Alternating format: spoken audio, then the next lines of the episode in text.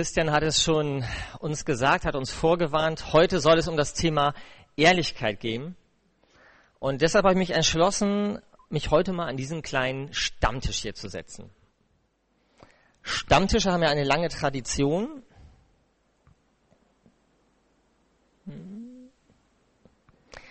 Stammtische haben eine lange Tradition. Hier mal ein Bild aus dem späten 19. Jahrhundert.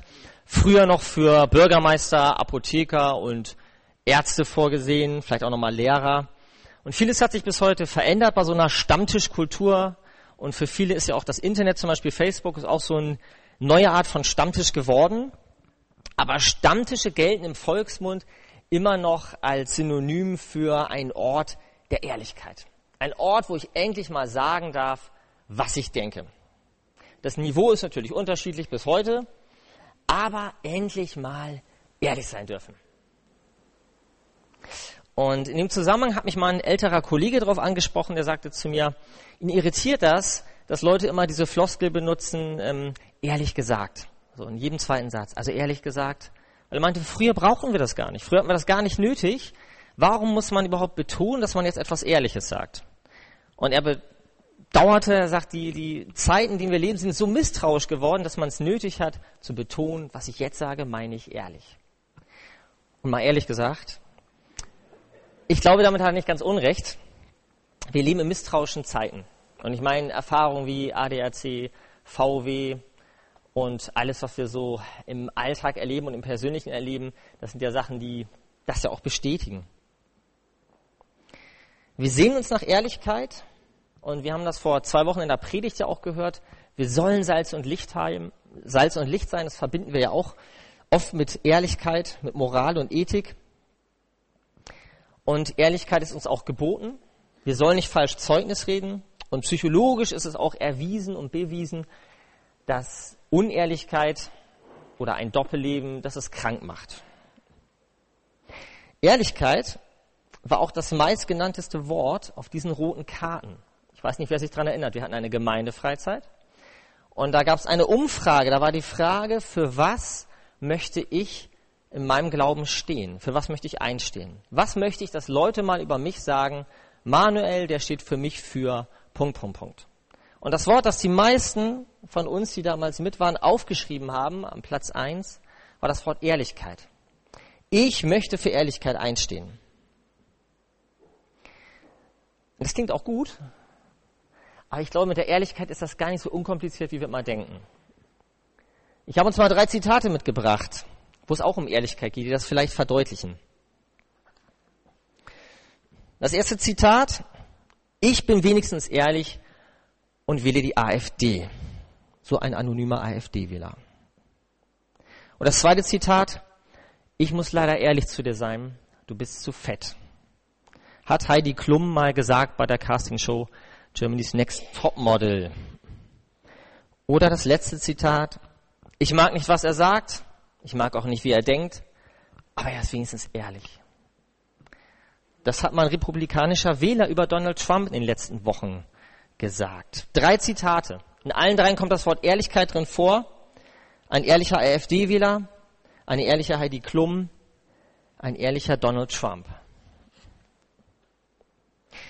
Und hier wird deutlich, Ehrlichkeit und dieses überstrapazierte Wort authentisch sein und echt sein, ich finde es ja auch gut, aber das sind Begriffe, die von sich aus nicht automatisch positiv sind.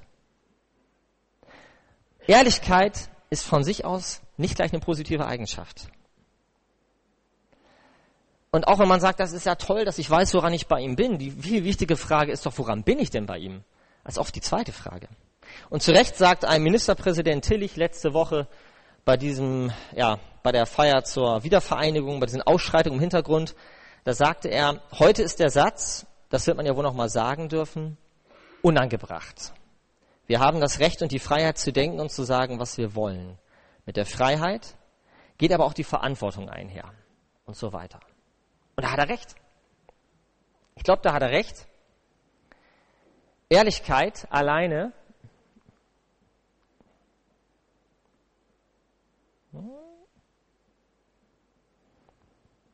Einen habe ich noch, genau.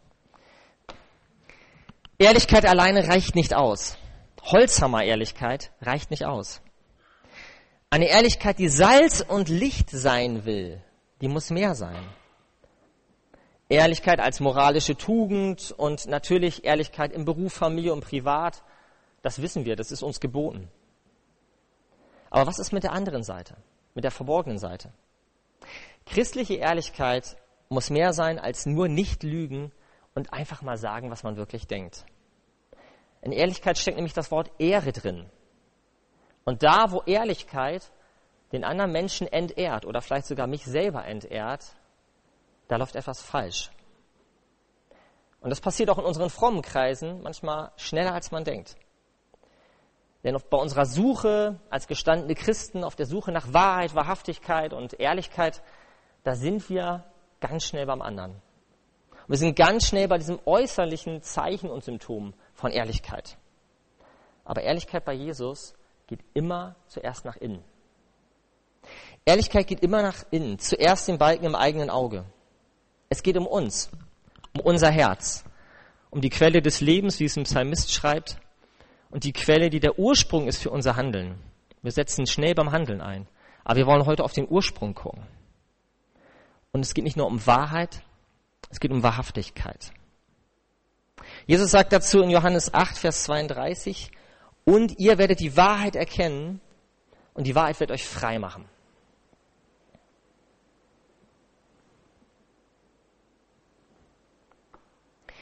Wahrheit erkennen. Ich glaube, biblische Wahrheiten kennen und erkennen. Wahrheiten über Gott, Wahrheit über andere Menschen, Wahrheit über mich selbst. Diese Wahrheiten kennen viele von uns bereits. Aber dieser zweite Teil in dem Vers, nicht nur die Wahrheit erkennen, sondern die Wahrheit wird uns frei machen. Ich glaube, da hakt es manchmal. Eine Wahrheit, die will uns frei machen und kann uns frei machen. Aber wollen wir das eigentlich? Will ich mich von der Wahrheit befreien lassen?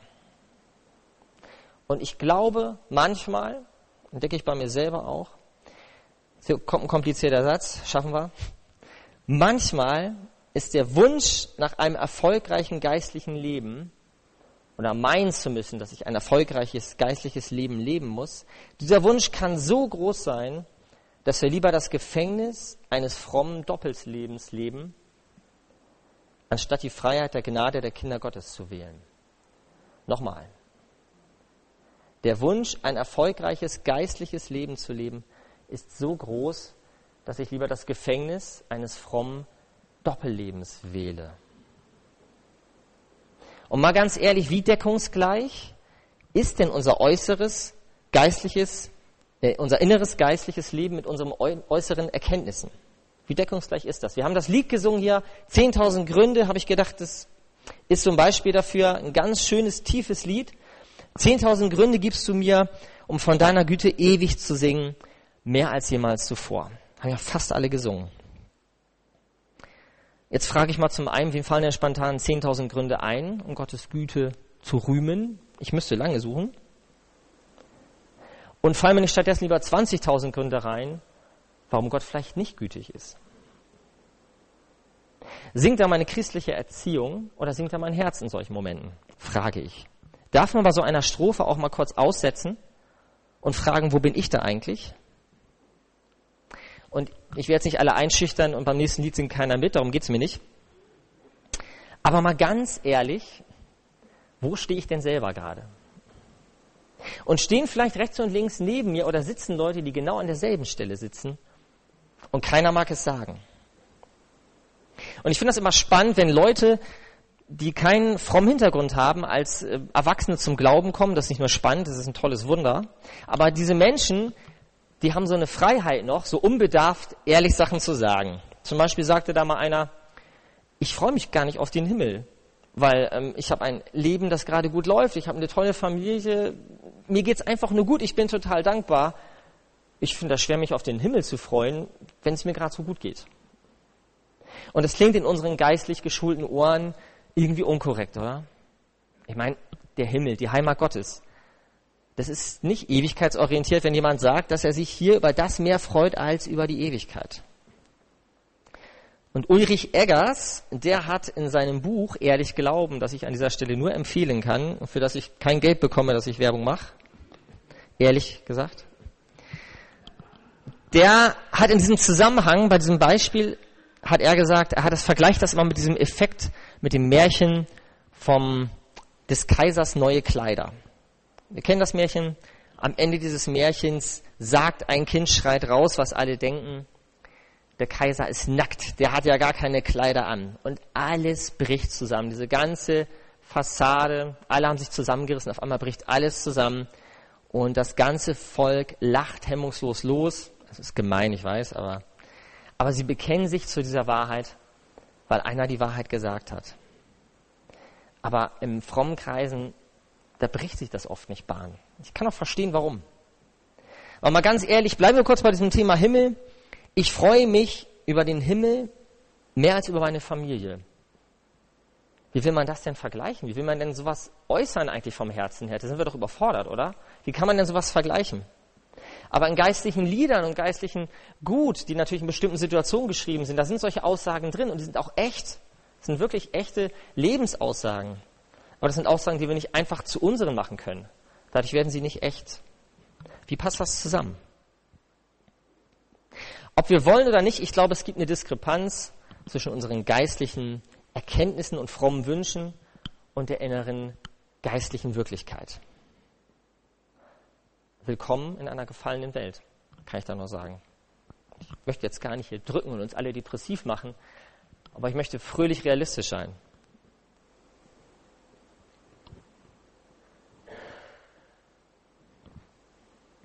Denn ich glaube, geistliche Erkenntnisse zu haben oder die Wahrheit zu erkennen, das ist eine Sache. Aber Wahrheit zu ertragen, das ist viel schwieriger. Ich habe hier mal ein Bild mitgebracht, das ist kein, heutzutage ist mal so geschult visuell, das ist, ist kein Flüchtlingstransport, sondern das ist eine Karawane im Nahen Osten, die einfach mal eben umzieht. Und der LKW ist da etwas überlastet.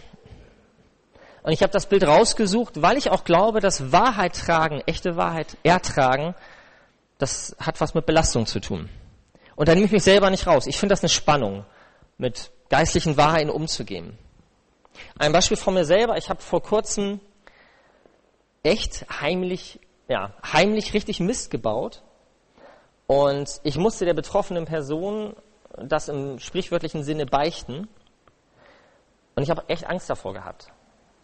Ich habe Angst davor gehabt, mir war das mega peinlich, weil ich irgendwie auch schockiert von mir selber war und dachte, sowas darf doch mir irgendwie nicht passieren, ja, als Hauptamtlicher schon gar nicht. Genau, ich war enttäuscht von mir selber und habe, ist mir nicht leicht gefallen, der Schritt. Und was besonders war für mich war, dass das Gegenüber nicht schockiert war. Die Person, der ich das gesagt habe, die war nicht schockiert. Und das hat mich im ersten Moment irritiert und es hat mich sogar ein bisschen verletzt, weil ich auch mal dachte, oh, dich schockiert das nicht? Du scheinst ja toll von mir zu denken. Also ähm, ja, fand ich auch ein bisschen komisch. Denkt ihr so schlecht von mir, dass sie mir das zugetraut hat? Ich habe es mir doch selber gar nicht zugetraut.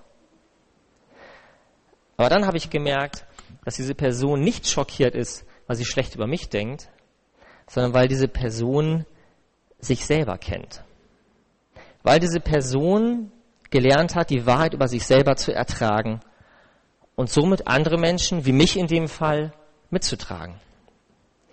Und das ist eine Wahrheit, von der Gordon MacDonald mal gesagt hat, es gibt sehr, sehr schlechte Menschen auf dieser Welt, aber es braucht nur die richtige Stunde und die richtige Situation und ich könnte jederzeit einer von ihnen werden. Und diese Wahrheit über mich selber, die soll mir nicht Angst machen, aber die soll mich demütig machen gegenüber der Fehler anderer. Dass Menschen immer wieder an anderen schuldig werden, das ist schockierend, gar keine Frage. Aber eigentlich sollte es uns nicht überraschen. Von der Bibel her sollte es uns nicht überraschen. Johannes schreibt in 1. Johannes 1, Vers 8, wenn wir sagen, wir haben keine Sünde, so betrügen wir uns selber und die Wahrheit ist nicht in uns. Wenn wir aber unsere Sünden bekennen, so ist er treu und gerecht, dass er uns die Sünden vergibt und reinigt uns von aller Ungerechtigkeit. Wenn wir sagen, wir haben nicht gesündigt, so machen wir ihn zum Lügner und sein Wort ist nicht in uns. Ein ganz starkes, schweres, wichtiges Wort. Wenn wir sagen, wir haben keine Sünde, so betrügen wir uns selber. Und das ist so ein Vers, der begegnet mir meistens in Gesprächen mit Leuten, die sagen, das ist so ein toller Vers, um Glaubensanfängern das mal zuzusprechen, dass ihnen wirklich vergeben ist. Das ist ein Vers für Glaubensanfänger, so für die Bekehrung. Aber da ist der Vers gar nicht reingesagt. Das ist ein Vers, da auch, ist kein Vers für Anfängerchristen, sondern diese Wahrheit ist ein Vers, die in unser Glaubensleben reingehört. Das ist ein Vers, der eine Realität anspricht, die unsere Gegenwart und unsere Zukunft betrifft. Wir brauchen Vergebung und wir werden sie brauchen bis zum Ende. Also, warum frage ich mich selber, warum versuche ich so viele Tage meines Christenlebens mit meinem Leben das Gegenteil zu behaupten, dagegen anzukämpfen? Und ganz ehrlich, ich bin es leid, als Christ immer trainiert worden sein, gegen irgendwas anzukämpfen. Ich möchte mich fragen, ob ich nicht mal für was kämpfen kann. Das finde ich viel schöner. Ich möchte für was kämpfen. Ich will nicht gegen die Sehende kämpfen, sondern ich will für Gnade in meinem Glauben und in der Welt kämpfen. Ich will für Wahrheit in meinem Glauben und in der Welt kämpfen. Ich will für die Liebe Gottes in meinem Glauben und in der Welt kämpfen. Ich will für Würde und Freiheit in meinem Glauben und in der Welt kämpfen. Aber ich bin es leid und müde, gegen die Lüge anzukämpfen, dass mir als gestandener Christ oder als Hauptamtlicher dieses und jenes garantiert nie passieren wird. Oder nie wieder passieren wird. Das höre ich auch ganz oft, sage ich mir auch oft. Das war das letzte Mal, dass mir das passiert ist. Das ist total toller Wunsch, aber das ist nicht die Realität. Und mir sagte neulich jemand, wenn er wirklich mal anderen erzählen würde, wie es gerade in seinem geistlichen Leben aussieht in seinem Glauben, wenn er mit Leuten reden würde, die mit Glauben nichts am Hut haben, wenn er wirklich mal ehrlich gesagt ehrlich sein würde und er würde sagen, wie sein Glaubensleben gerade läuft, die Leute würden schreiend weglaufen. Er meinte Manuel ganz ehrlich, ich bin gerade die absolute Anti-Werbung für Jesus. Ich hoffe nur, dass mich keiner auf meinen Glauben anspricht. Ich, ich dürfte da gar nichts erzählen. Und ich kann das verstehen und ich glaube, viele von uns können diesen Frust verstehen. Aber ich glaube, manchmal laufen die Leute nicht weg, weil wir zu ehrlich über unseren Glauben reden, sondern ich glaube, manchmal gehen sie einfach weiter, weil wir ungefragt nur geistliche Erfolgsgeschichten erzählen. Und wir lieben Erfolgsgeschichten, wir sehen uns danach. Aber die wenigsten in unserem Umfeld können sich mit Erfolgsgeschichten identifizieren, weil das nicht unser Alltag ist. Es fällt uns schwer, ehrlich zu unseren Grenzen zu stehen. Und vielleicht fällt uns das schwer, weil nicht jeder so eine Erfahrung machen konnte wie ich letztes Mal.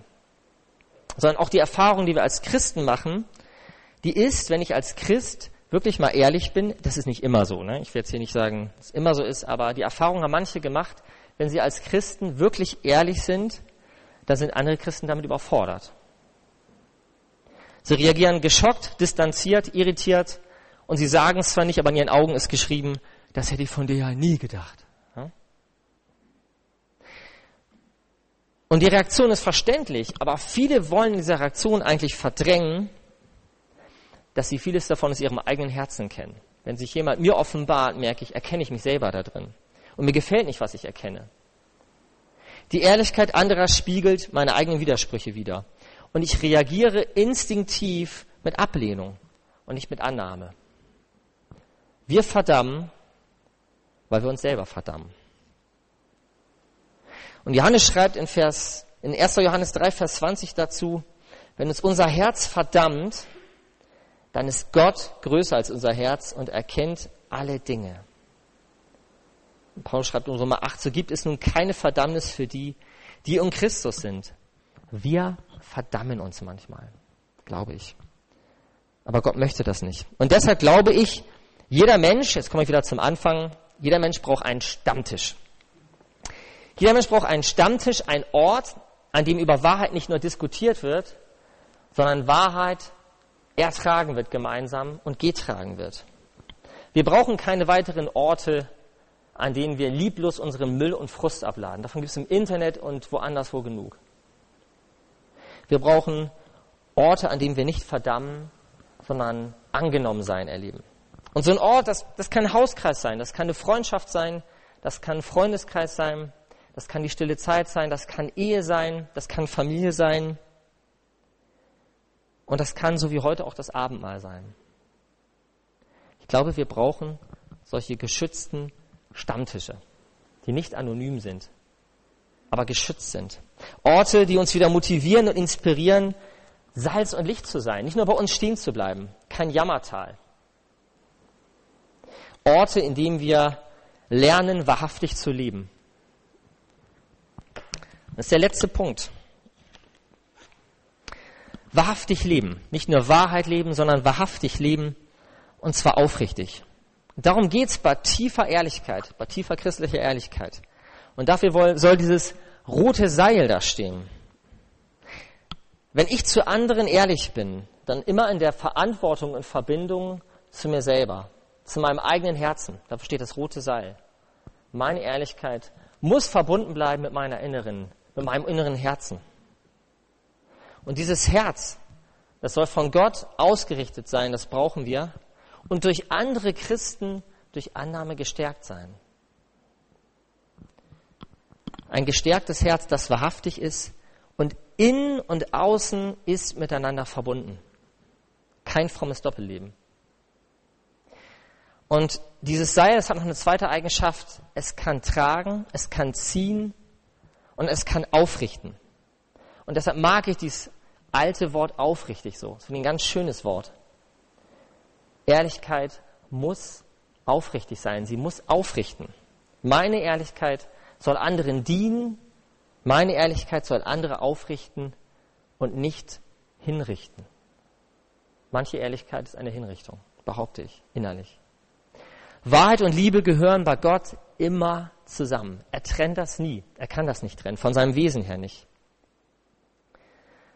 Und dazu kann es auch mal gehören, wenn wir Wahrheit in Liebe leben wollen, leben müssen, dass wir Wahrheiten aussprechen, die ungeliebt sind. Auch das gehört dazu. Und da braucht es wahrhaftigen Mut. Und wir brauchen natürlich auch weiterhin Menschen, die den Mut haben, sich an die Stammtische dieser Welt zu setzen. Nicht nur den eigenen, sondern die Stammtische dieser Welt. Da brauchen wir Leute, die Mut haben, da mitzumischen. Aber mit einer anderen Art von Ehrlichkeit.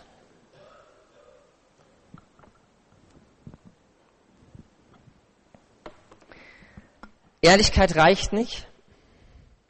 Es geht darum, die Wahrheit zu erkennen über mich und über andere und viel wichtiger zu erleben, wie ich diese Wahrheit tragen kann und ertragen kann und damit andere tragen kann. Um schließlich wahrhaftig zu leben und zwar aufrichtig. Wahrhaftig aufrichtig. Das ist das, was Salz und Licht mit Ehrlichkeit meint. Amen.